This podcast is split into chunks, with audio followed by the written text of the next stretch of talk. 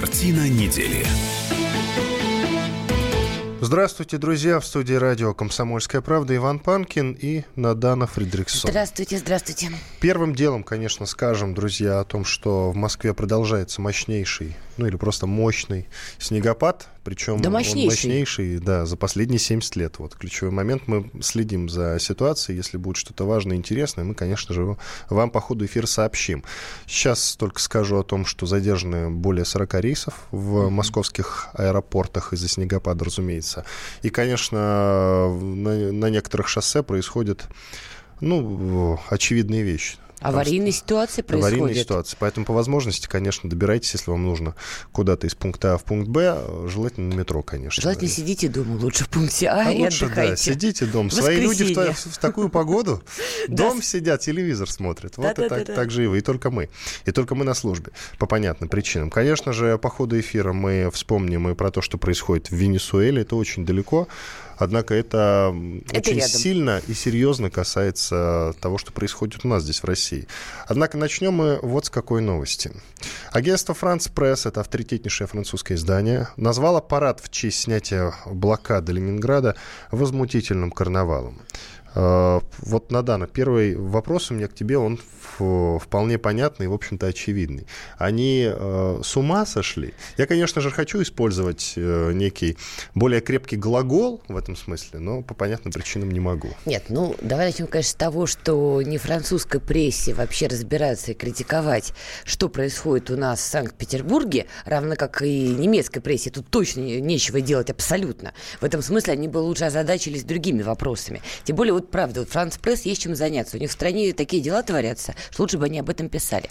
С другой стороны, ты прекрасно знаешь, что каждый год по поводу 9 мая или вот по поводу снятия блокады с Ленинграда, а, простите за это слово, возбуждается наша тоже либеральная общественность, так называемая, которая тоже начинает рассказывать, что проводить парады и какие-то, может быть, а, мероприятия в дату этих событий – это некое кощунство, что самое лучшее, что можно сделать, это там минута молчания, и уж точно там не греметь оружие, оружием там на 9 мая, как считают некоторые наши представители общества и так далее, и так далее.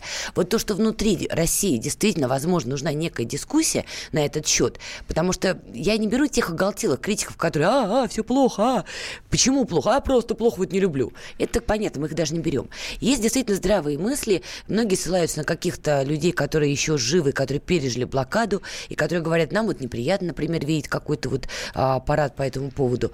Может быть, действительно внутри России нужна какая-то дискуссия дискуссия. Вот я допускаю. Так она недавно же была, эта дискуссия. Слушай, дискуссия обычно заканчивается избиением Николая Сванидзе в эфире «Комсомольской правды», понимаешь? Ну, не надо так Максима говорить. Ну, Шевченко. Ну, не надо так говорить. Вот обычно заканчивается этим. У нас слишком непримиримые позиции у разных сторон. Нужна какая-то сбалансированная дискуссия, вот без шапка закидательства, а мы можем повторить. Но и без вот этих вот чудовищных фраз про так называемое победобесие. А тебя вот не смущает, что в последнее время очень много всевозможных тем, которые касаются блокады Ленинграда? Вот вспомни, недавно значит, э, не выход в прокат фильма «Праздник».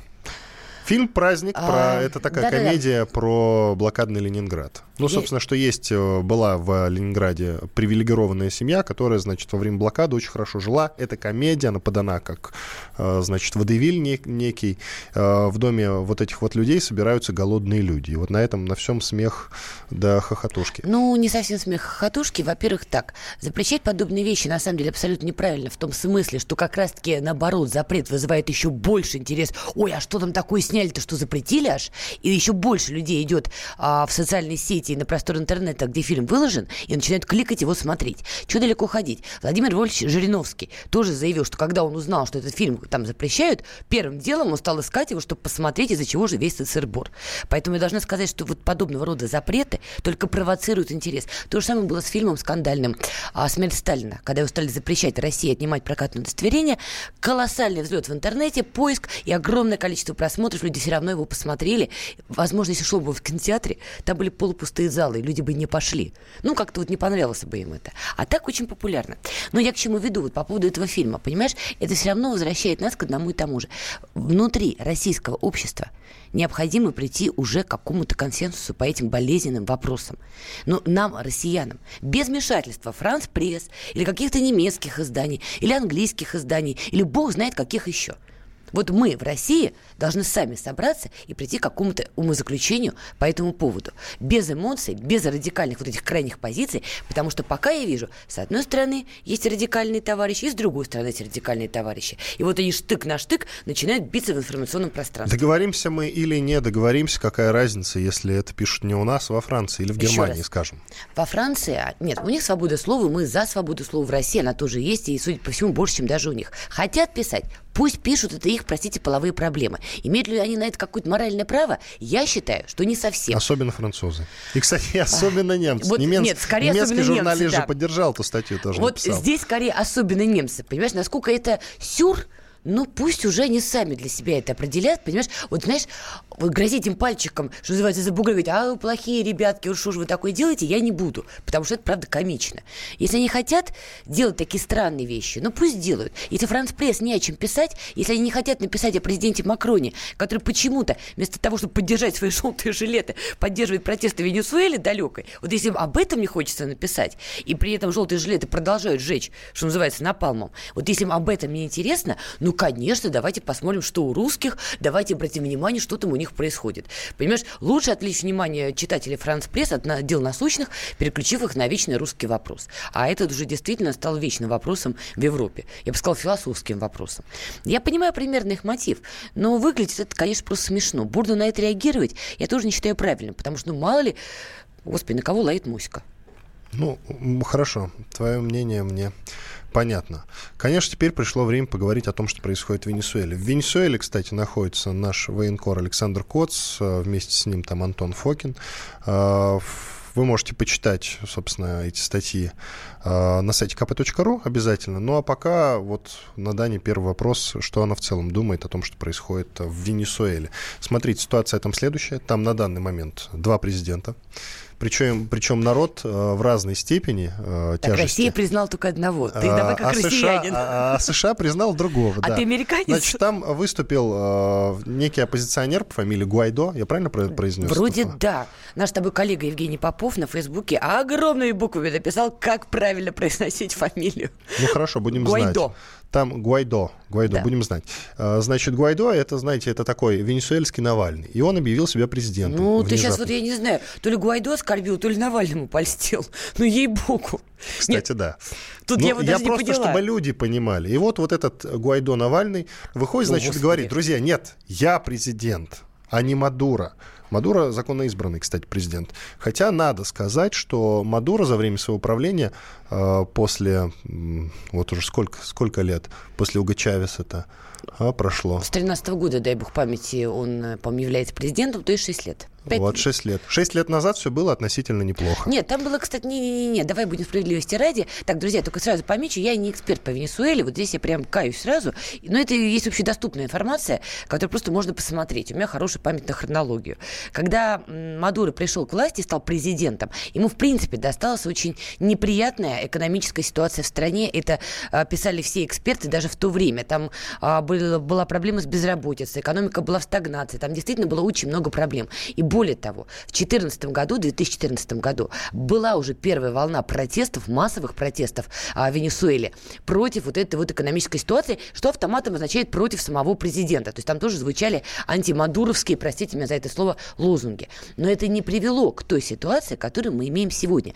Давайте будем честными. Очень сильно внутри венесуэльскую ситуацию подкосила а, история с падением цен на нефть. Вот мы в том числе в России тоже в свое время переживали, потому что ну, наша экономика тоже сильно была подвязана и пока остается быть подвязанной на вот эту нефтяную историю. И мы прекрасно помним, какая истерика была у некоторых наших сограждан, экономистов внутри страны. А, все, нефть обвалилась нам всем кирдык, все, завтра все разваливается. У нас ничего не развалилось, надо дать должное. Я думаю, все это заметили в 2019 году, оглядываясь по сторонам.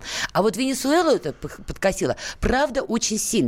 И я допускаю, что а, на волне первых протестов были сделаны выводы некими м, сторонними наблюдателями, которых Мадуро не устраивал, а он действительно многих не устраивал. И вот когда пошла вторая волна, я не говорю, что ее запустили американцы. Я в это вообще не верю, что пришли и запустили. Но я верю, что они пытаются ее обуздать. И я вот, тоже а... не верю, что пришли, потому что не пришли. Они пришли давно уже. Значит, Нет, они там были, они, они пришли. Иван то, Панкин, Надана Фредериксон. Продолжим через пару минут. Оставайтесь с нами. Картина недели. Родные перестали узнавать вас? Коллеги не уважают?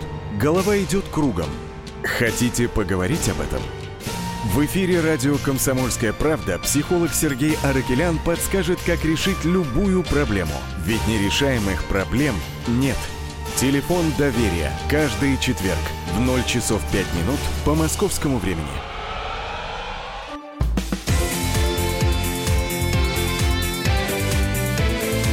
Картина недели. Иван Панкин и Надана Фридрихсон по-прежнему в студии радио извините, в, студии радио «Комсомольская правда». Почему так на меня смотришь? Просто в рекламной паузе Иван э, отругал меня за то, что я стащила маленькую сушку, сказал, а то, а то, девочка, будешь кашлять в эфире.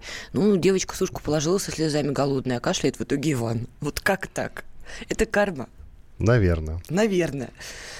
Итак, продолжаем Итак, про Венесуэлу. продолжаем, да. Поговорим о действительно важных вещах. А, в Венесуэле назревает революция, насколько я понимаю. Можно, кстати, так сказать, на данную? Ты знаешь, я думаю, Там сейчас да. два президента. Одного поддерживают э, все, а законного поддерживают, к сожалению, немного. А давай Немногие. упростим схему. Все-таки одного поддерживает Россия, а второго поддерживают Соединенные Штаты Америки. Законно избранного поддерживает Россия, как вы понимаете, друзья. А, да. Мадуру. Мадуру поддерживаем а мы. некоего Гуайдо, Гуайдо поддерживает Гуайдо, Соединенные Штаты Америки. Но он им человек не чужой, потому что, судя потому что, опять же, пишут э, в прессе, в СМИ, Гуайдо учился в Соединенных Штатах Америки и, в общем-то, очень хорошо знаком с некими людьми в этой чудесной, замечательной стране. Напоминает Афганистан, если честно. Господи, что тебе напоминает Афганистан? Ну вот что-то напоминает. Ты продолжай. Не знаю, что тебе напомнило именно Афганистан. Я знаю только шутку одну, но и потом тебе расскажу. Так вот, по поводу товарища Гуайдо. Я, опять же, повторюсь, в делах венесуэльских не сильна, но когда я услышала новость, что президент Мадуро предложил диалог с оппозицией, которая э, разбушевалась, я вижу новость, что Гуайдо отказался вести переговоры, ссылаясь на то, что они бесперспективны. Я думаю, опа, что-то мне это до боли напоминает. А я, и тут я, я вспомнил, Надан, и я да. вспомнил. Что? Я вспомнил, что вот если ты помнишь э, штурм дворца Амина, да? Вот я про Афганистан заговорил. О, Дело в том, что а-, Амин в какой-то момент, насколько я знаю, он учился в Соединенных Штатах Америки тоже. И? Ну, в Афганистане, собственно, когда Советский Союз узнал о том, что Амин работает э, на э, Соединенные Штаты Америки, они его свергли. Вернемся к Венесуэле? Давай. Хорошо. И другие лекции Ивана Панкина по Афганистану. Приходите, будет очень интересно. Так вот, по поводу товарища Гуайдо и того, что происходит в Венесуэле. Значит, когда он отказался вести переговоры с Мадуро, хотя это было довольно странно на самом деле, я сразу поняла, что это дико что-то напоминает. Действительно, есть такой чудесный американский профессор, который считается чуть ли не отцом-основателем технологии цветных революций. У него есть чудесная книжка. Зовут его Джин Шарп.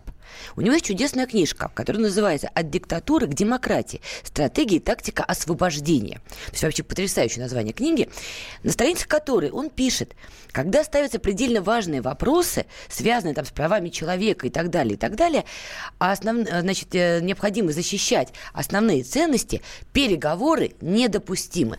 То есть на страницах этой книги он четко по пунктам расписывает разные возможные технологические приемы, как проводить так называемые бескровные революции. И, среди прочего, что человек, который заявил себя на пост президента диктаторской страны и пытается сместить страшного диктатора, он не должен вступать в переговоры с этим самым диктатором.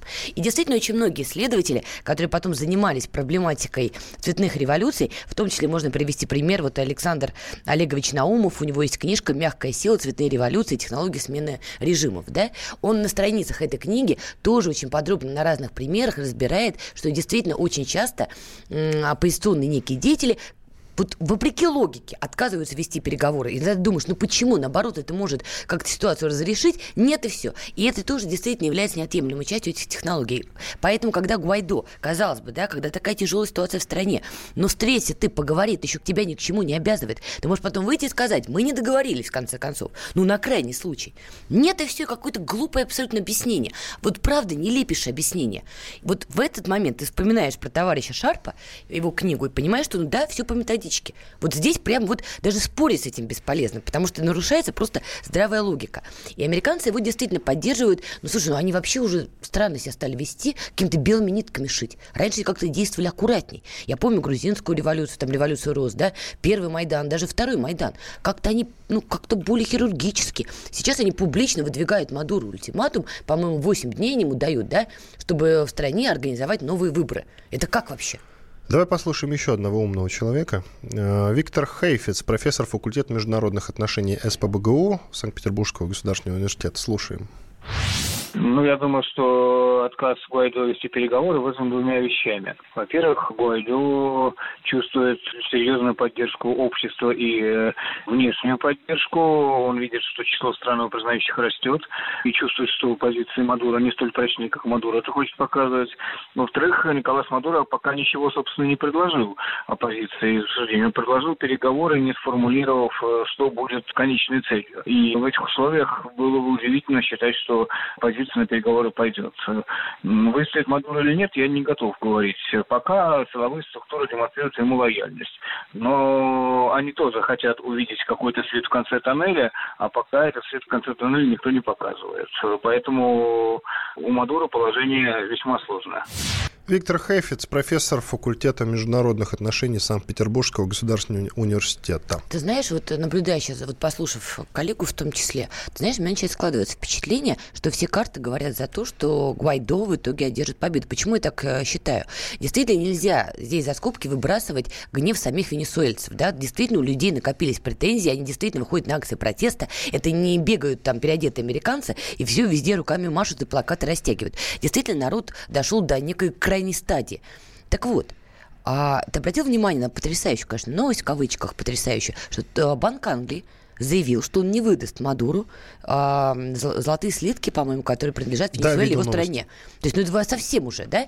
То есть, Мадуро прекрасно понимает, чтобы успокоить ситуацию в стране, нужны инвестиции, нужны вливание каких-то денежных средств, чтобы решить какие-то ключевые вопросы.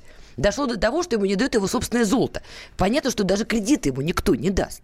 Ну, разве что, может быть, там, не знаю, Китай, если вдруг надумает. Я не знаю, надумает Китай или не надумает. Западные страны, судя по заявлению Франции, судя по действиям Англии, судя по поведению Соединенных Штатов, ему ничего не дадут. А вот Гуайдо, теоретически, он может выйти к людям и сказать, ребята, я поговорил там с нашими коллегами в Соединенных Штатах Америки, нам дадут кредиты, я решу такие-то такие проблемы, и вы получите там работу и так далее. Как ты думаешь, за кого бы тогда будет голосовать население? Твой прогноз, устоит ли Мадуро сейчас? А, я не берусь судить, потому что, сам знаешь, проходят разные новости, в том числе относительно поддержки господина Мадура.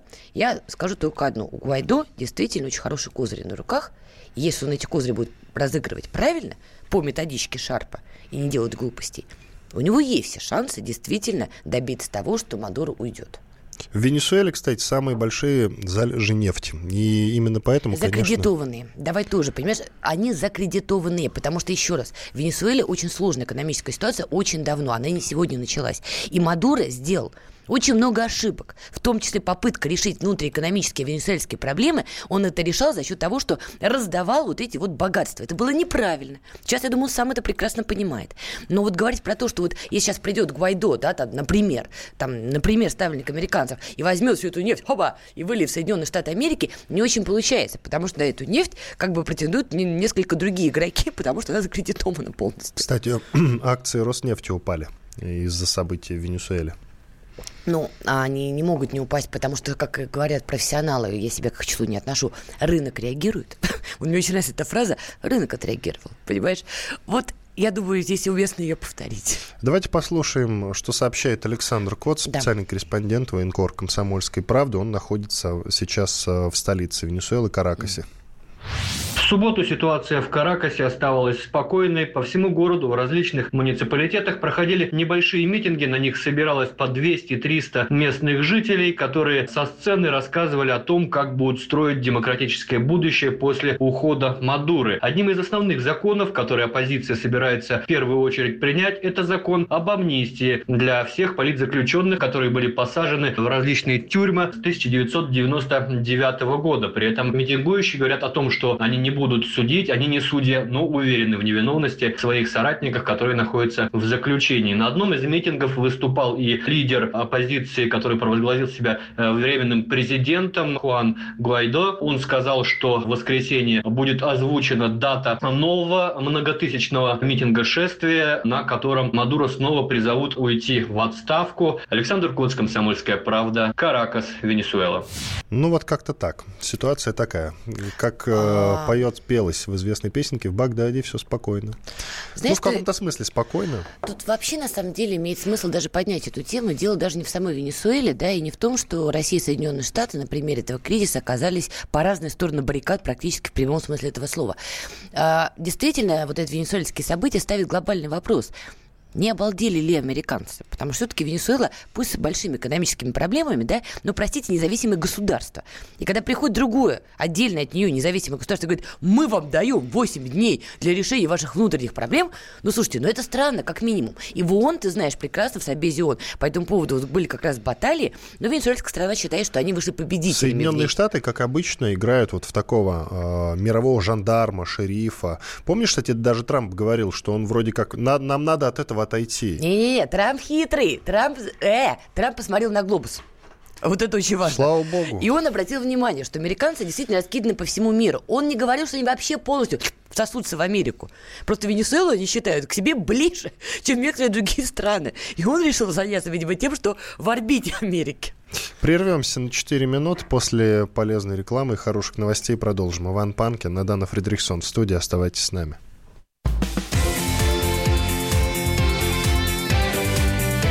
Картина недели. Рецепт приготовления лучшего утреннего шоу от Михаила Антонова и Марии Бачениной. Это очень просто. Берем главные темы из интернета. Добавляем щепотку экспертов. Затем обжариваем главную тему желательно с двух сторон. Периодически приправляем все это мнениями слушателей. Иронию и сарказм добавляем по вкусу. Наслаждайтесь. Утреннее информационное шоу «Главное вовремя» с Михаилом Антоновым и Марией Бачениной. Слушайте по будням с 7 часов утра по московскому времени.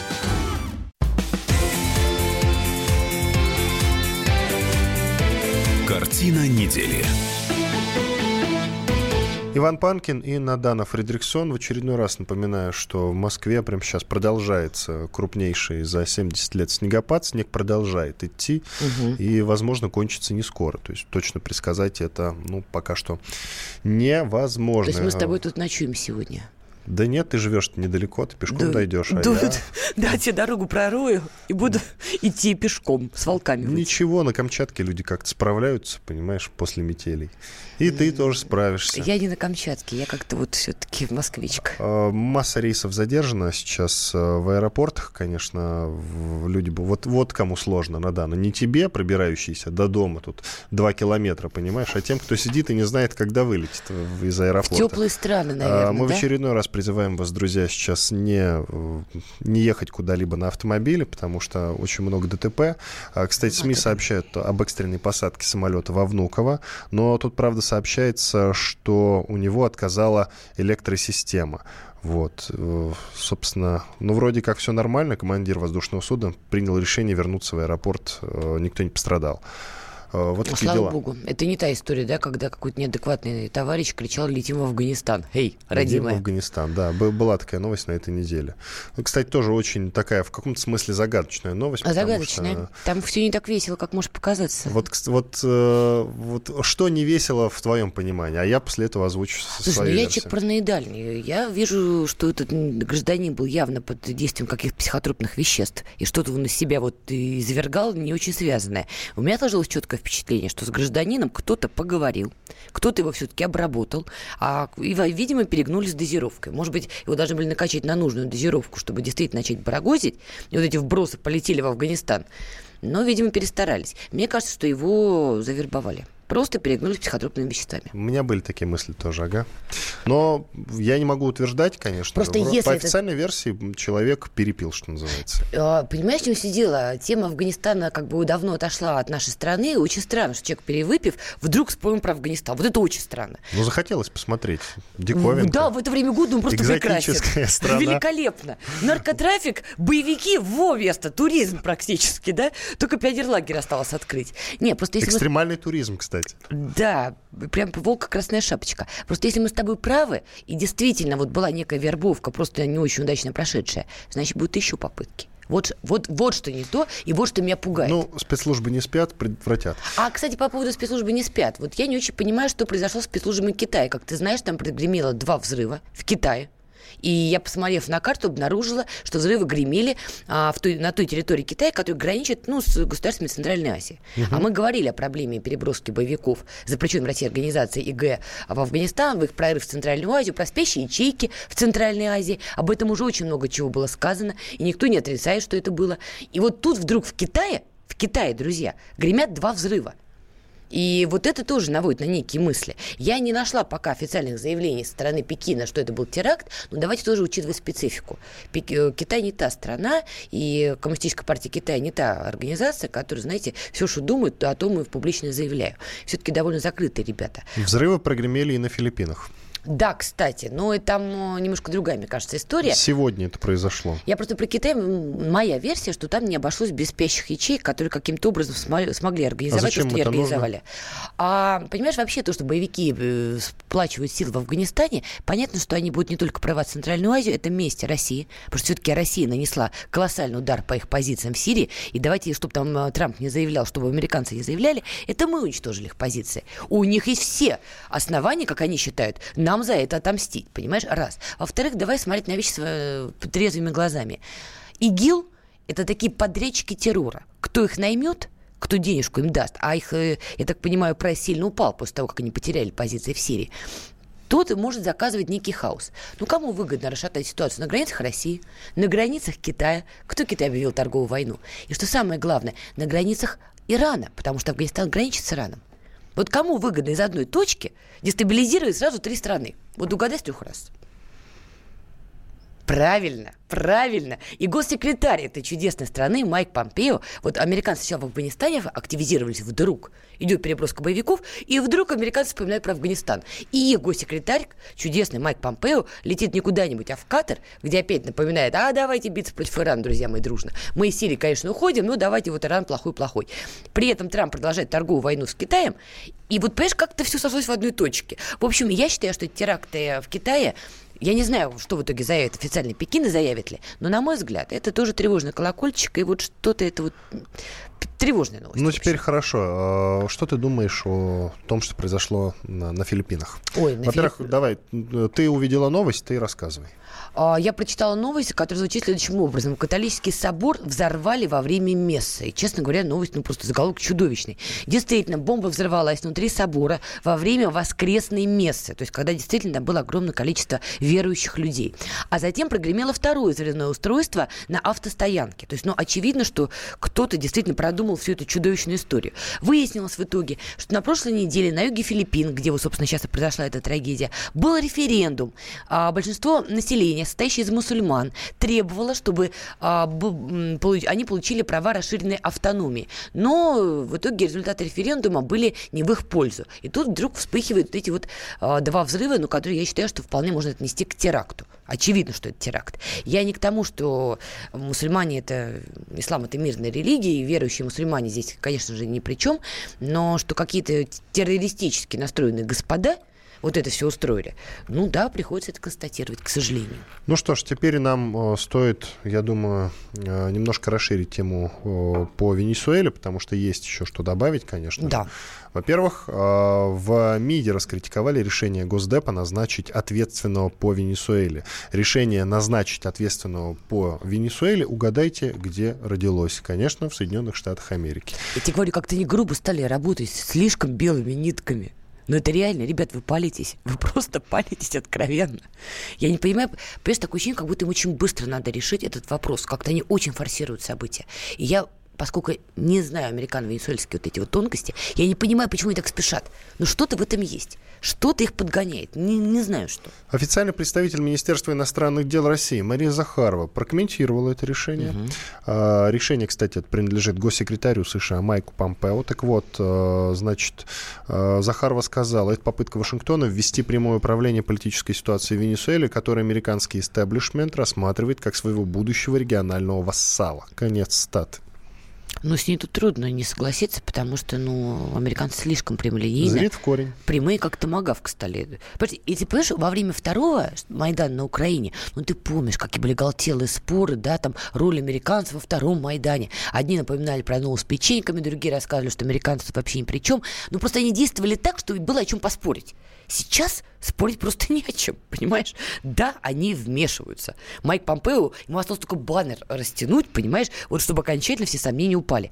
Почему они это делают и почему так грубо? Вот я не понимаю.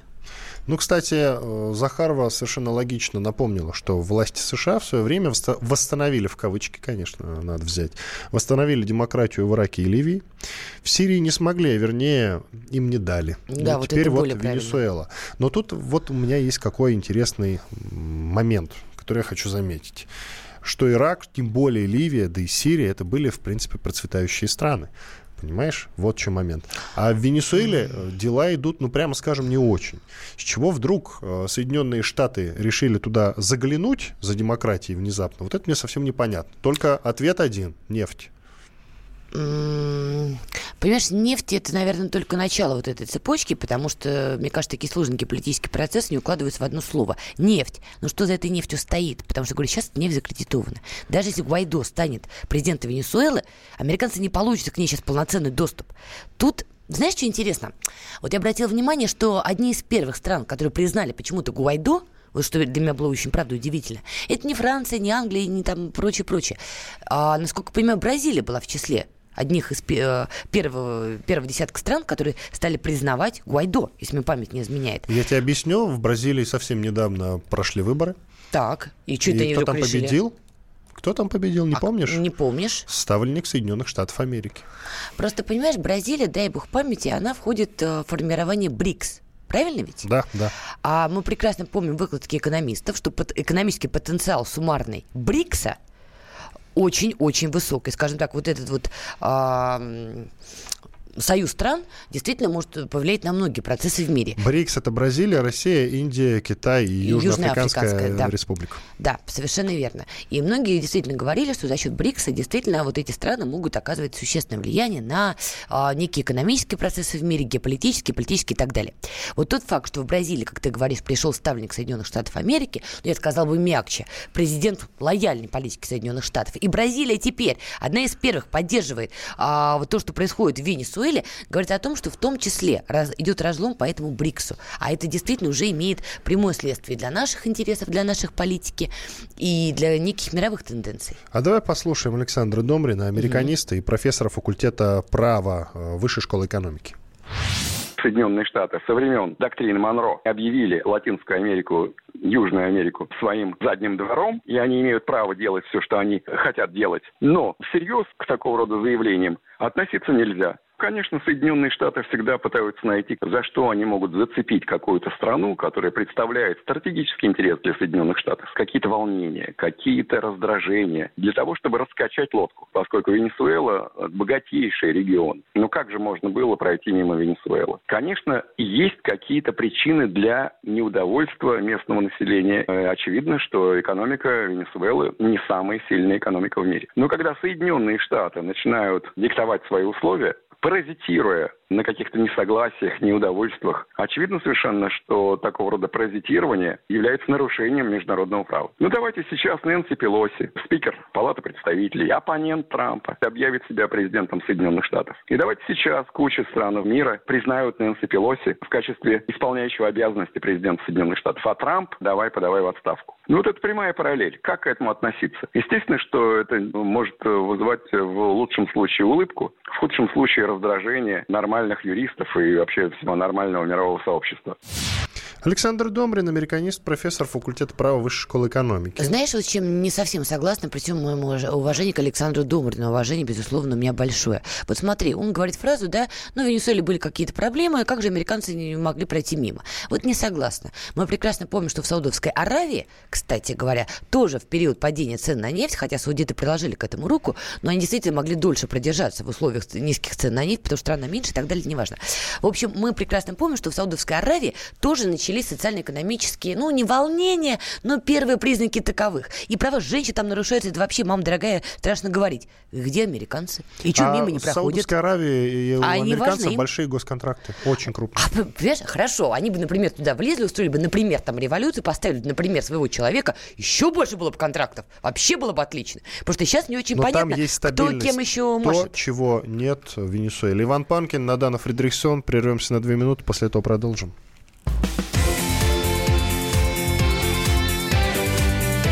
Картина недели. Здравствуй, друг. С чем ты к нам пришел? Здравствуйте. Меня зовут Кирилл, и я автоэксперт. Ребята, давайте поддержим Кирилла.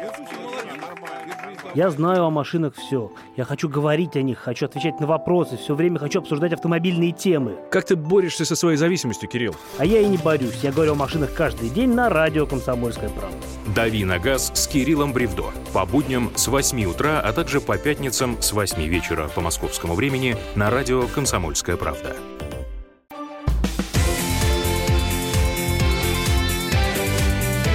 Картина недели. Иван Панкин и Надана Фридрихсон снова с вами в студии радио «Комсомольская правда». Мы продолжаем. Финальная, четвертая часть нашего сегодняшнего эфира. Ну, конечно, нельзя, вот мы про Венесуэлу говорим, говорим, говорим, говорим, а нужно поговорить э, и о делах, которые нам значительно ближе, а именно Курильские острова. Что? А... Что так удивлена? Просто мне казалось, что мы еще должны послушать Владимира Вольфовича, нет? Ну, давай послушаем. Влад... Нет, я вот всегда за Владимира Вольфовича. Уложиться бы, что называется, в хронометраж ну, программы. Ну, давай Но, Владимира да, Вольфовича послушаем. Финальным и... аккордом да. будет, э, значит, э, комментарий Владимира Жириновского, лидера партии ЛДПР, конечно, о том, э, что он думает о происходящем в Венесуэле. Но это как бы метка. Клинтон – это разгром Югославии, Буш-младший – это Афганистан, Ирак, Барак Обама, Ливия, Сирия, Украина. Три по нарастающей. Трамп пока вот, видимо, будет одна эта метка на Венесуэле. Мы должны поддерживать только законного президента. Пока армия на стороне законного президента, ничего сделать нельзя. Я бы считал, что надо заключить договор о сотрудничестве и оказании военной помощи по просьбе законного главы государства Венесуэлы. Вся армия венесуэльская вооружена нашим оружием, только кроме военно-морского флота и авиации. Значит, надо добавить сюда, направить туда военные корабли Северного флота, подводный флот, авиацию. Никакой войны не будет. Но можно направить добровольцев, Регулярную армию никто не будет направлять, но есть много частных военных компаний. И э, разместить там самое современное оружие, это как кубинский кризис напугает американцев, если в подбрюще у них окажутся те ракеты, которые, так сказать, уже никак им не остановить. То есть вывод какой? Жесткая линия с упором на военную помощь. Владимир Жириновский, лидер партии ЛДПР. Мощно, ну, Владимир Вольфович, во-первых, все-таки славится тем, что он проговаривает те вещи, которые надо уметь считывать между строк. Среди прочих ключевых вещей он говорит, что нужно поддерживать законного президента, легитимного, пока армия на его стороне. Ну, это логично, в общем-то. Это понятное дело, что Россия, в принципе, пытается опираться на международное право и не допустить хаоса в мире. Понимаешь, что начнется, если каждая страна начнет вмешиваться в дела другой страны, подпихивать своих ставленников, тогда ну все, это будет конец Кстати, всему. Захара, вот мы приводили ее цитату в прошлой части, угу, да, угу.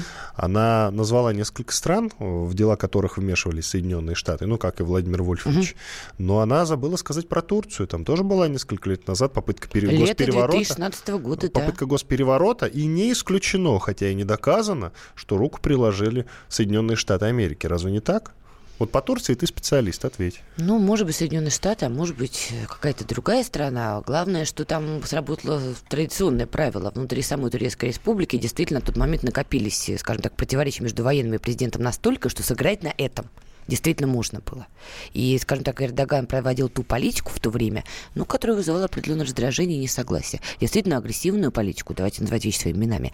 И в этом смысле нагловатую. Итак, подытожим по поводу того, что, что сказал Владимир Жириновский. А, ты знаешь, вот подытожить Владимира Вольфовича я не возьмусь, я жить хочу. Поэтому Владимир Вольфович сказал все вот как должно быть, мне кажется, и пока подытожил тему Венесуэлы нам с тобой на сегодня, я так думаю. Хорошо, идем дальше. Итак, что касается переговоров Владимира Путина и Синдзо Абе по поводу, в частности, по поводу Курильского вопроса, Курильских островов, Власти Японии вновь, это уже свежая новость, друзья, несмотря на то, что Синза Абе и Владимир Путин э, разошлись как море корабли, что называется, поговорили нормально, ну и разошлись. Курильский вопрос оставили на потом, как угу. это обычно и бывает. И власти Японии, о чем Синзо Абе на, значит, на пресс-конференции по итогам переговоров ничего не сказал, и вот он приехал домой, и снова начались эти разговоры. Власти Японии вновь заявили о своих претензиях на Южные Курилы. Разговорчики Правда, в строю, да. Да, э, значит, э, заявил об этом, конечно, уже не Синзо Абе, э, он таких заявлений не делает, но коллеги, что называется, не молчат. Они считают, что Курильские острова это исконно японская территория. Такое заявление именно исконно японская территория. Такое заявление сделал заместитель генерального секретаря правящей либерально-демократической партии Японии Куити Хагиуда. По его словам, значит, базовая позиция правительства Японии заключается в том, что южные острова Курильской гряды являются нашей исконной территорией. Эта позиция не меняется. Вот ключевой момент. Размечтались. А, понимаешь, чем все дело? Синзе Абе давай не забывать, это очень важный момент. Он поклялся, дай бог памяти на могиле отца, что он решит эту проблему. Просто давайте тоже не забывать, что японцев есть... А он ее решил, в острова не отойдут. Нет, он обещал, он, к сожалению, для всех нас он поклялся в другом. А, вот поклялся бы вообще более простому, мы сейчас все уже пили шампанское по случаю, что все остались довольны. Нет, он поклялся в том, что он действительно решит эту проблему в пользу Японии. Просто это очень важно. Есть такое понятие, как ментальность, менталитет, когда м- премьер-министр делает такие вещи, клянется на могиле родственника отца, это очень важно для японцев. И он просто обязан, понимаешь, из кожи вон вылезти, но решить эту проблему. То есть, проще говоря, у него пути назад просто нету. Кроме Иначе того, что, харакири, извините? Ну, не харакири, конечно, но, скажем так, для внутрияпонской аудитории это будет очень тревожный и неприятный для и господина он себе не сигнал. до смерти. Дело даже не в этом. Я не японец, я не очень понимаю, что в японской душе происходит, но я могу примерно понять, как это отразится на ну, внутрияпонской аудитории, скажем так. Ну, понимаешь, опять же, э, все очень просто. Если в России какой-то высокопоставленный политик не сдержит очень важного обещания, я думаю, мы все увидим тоже некие последствия. Просто в Японии это будет совсем уж ярко выраженно процветать. Плюс, давай не забывать, что господин Абы покинет свой пост через два года. Там выборы будут премьер-министра. И курильская тема, так или иначе, она торжественно и радостно перекочует на предвыборный период и будет одной из основных тем в ходе этой выборной кампании. Поэтому то, что сейчас происходит, это в том числе закладка на будущие события. Поэтому Японии в этом смысле, конечно, очень, ну не то, что важно, у нее выбора другого нет, кроме как внутри эту тему бесконечно подогревать. Хотя понятно, что на данном этапе, на данном этапе переговоры поставлены на паузу, потому что стороны не пришли ни к чему и не придут, пока господин Абе будет заложником своей клятвы, а он ее заложник, и пока господин Абе не будет заложником предстоящих выборов, а он Но заложник. если он был заложником, он является заложником вот этой клятвы, я помню его слова, сделанные относительно недавно. Но эти переговоры ведутся уже давно, а относительно недавно он говорил, что, скорее всего, вопрос Курил э, решат наши потомки. То есть, э, я так понимаю, его сын поклянется теперь ему, клятва перейдет от отца к ну, сыну ну, снова смягчить. и будет решать этот вопрос. Я думаю, пытается просто смягчить какие-то вещи, опять же, для внутренней аудитории, но все это... Понимаете, тема Курильских островов, она очень болезненна не только для россиян. Мы видели всплеск негодования многих людей, которые возмутились тем, что японцы им что-то уже там предлагают, и, в общем-то, сказали, ребят, приезжайте в гости, вам всегда рады, но с какого перепоя и перепуга мы должны быть частью вашего государства. То есть вот эта вот массовая волна, она прошла. Но что меня, вот честно говоря, немножко пугает. Бог с ней с внутрияпонской повесткой. Пусть э, на японском радио наши с тобой коллеги эту тему разбирают сколько их душе угодно. Меня э, удивляют некие вещи внутри нашей с тобой страны и внутри Москвы. Как ты знаешь, э, дай бог памяти, 20 января, если мне да, память не изменяет, в Москве прошел очень странный митинг, друзья. Вот странный по всем пунктам. Значит, против передачи Курильских островов в Японии. Начнем с того, что как бы никто никому не передавал. Ну, как бы вот начнем с этого. И, но при но этом... народ переживает просто. Э, нет, вот знаете, что самое смешное? Народ не переживает, потому что по оценкам самих организаторов этого очень странного митинга на мероприятии было от силы тысячи человек, и то, знаешь, такая мигрирующая. Ну, люди мимо проходили, ой, что-то там кричат. Постояли, послушали, ушли. То есть митинга народного гнева, где люди бы стояли, рвали рубаху, а, не смейте, его не было. Но я открываю, значит, вот это вот партсобрание, которое организовало это чудовищное мероприятие. Слушай, ну там Игорь э, Стрелков. Он до этого одиночный пикет устраивал, кстати. Я очень рада. Причем здесь э, человек с историей про некую Новороссию, да, и Курильские острова. Вообще, какое он отношение? Он задержавником Игорь... себя считает. О, Господи. Хорошо. Игорь Стрелков, он бы лучше в своей теме Гиркин. разобрался. Угу. Он же Гиркин. Гиркин бы лучше разобрал своей какой-то прямой темой, с которым, по-моему, так не разобрался. Но это ладно. И рядом сталинский полк. Вот, понимаешь, некая организация «Сталинский полк». Я не знаю, что это организация, и никто не знает, что это организация. Но она там значится, значит, э, в организаторах. То есть монархист Стрелков и Сталинский полк. Но это еще ладно, понимаешь? Когда я узнала, что там будет господин Чаплин, вот тут мне совсем крыша поехала. Потому что собрались те, кто вообще за одним столом-то не могут сидеть, потому что друг друга просто поубивают. Курилы объединяют. Самое интересное... А, вот черт из два. Самые, скажем так, яркие спикеры, например, там, товарищ Удальцов, который должен был приехать, он почему-то в последний момент не приезжает. Наш с тобой коллега... Ты связываешь это с какой-то конспирологией? Нет, нет, нет. Наш с тобой конспирология рухнула после того, как я узнал, что Никита Исаев, тоже частый ведущий на «Комсомольской правде», политик, знающий очень многие кулуарные вещи, он вроде как должен был там быть, но почему-то тоже в последний момент не приехал. То есть, когда люди, знающие некую повестку, вдруг не приезжают, хотя должны были бы, понятно, что это какое-то маргинальное абсолютно мероприятие мероприятие, вот конкретно маргинальные мероприятия, что уважающие себя политики на него просто не появились. Мне вопрос, зачем и для чего делаются вот эти вот маргинальные абсолютно мероприятия с маргинальными лозунгами. Передача Курильских островов – это госизмена. Друзья, еще никто никому ничего не передает. Вы зачем это вообще есть делаете? ты считаешь, что это не душевный порыв? Вань, какой душевный порыв монархист Стрелков, поешь со сталинским полком в перебежку. О чем ты говоришь вообще? Мне просто интересно, чья Нет, это... я тебя спросил, я не утверждал, тебя спросил. Объясняю, а, чтобы просто поставить точку. Секунд, давай. Господин Чаплин, выступая на этом митинге, сказал «Смерть империалистам!» При чем здесь Курильские острова? Я же говорю, Курильские острова, они объединяют империалистов Я... и неимпериалистов, и сталинистов, и, и всех, короче, Я к тому, что, друзья, пожалуйста, держите себя в руках, никто пока никому ничего не передает, и вот давайте не поддаваться некой и истерии. И не пока, а не передадим. И не передадим, да. Иван Панкин, передадут. Надана Фридрихсон, спасибо, что были с нами, до свидания. До свидания. Картина недели. Деньги – лучший подарок, а личные деньги – лучшая программа. Что происходит в экономике и как это влияет на ваш карман? Разбираем с экспертами по будням с часу дня по Москве в программе «Личные деньги».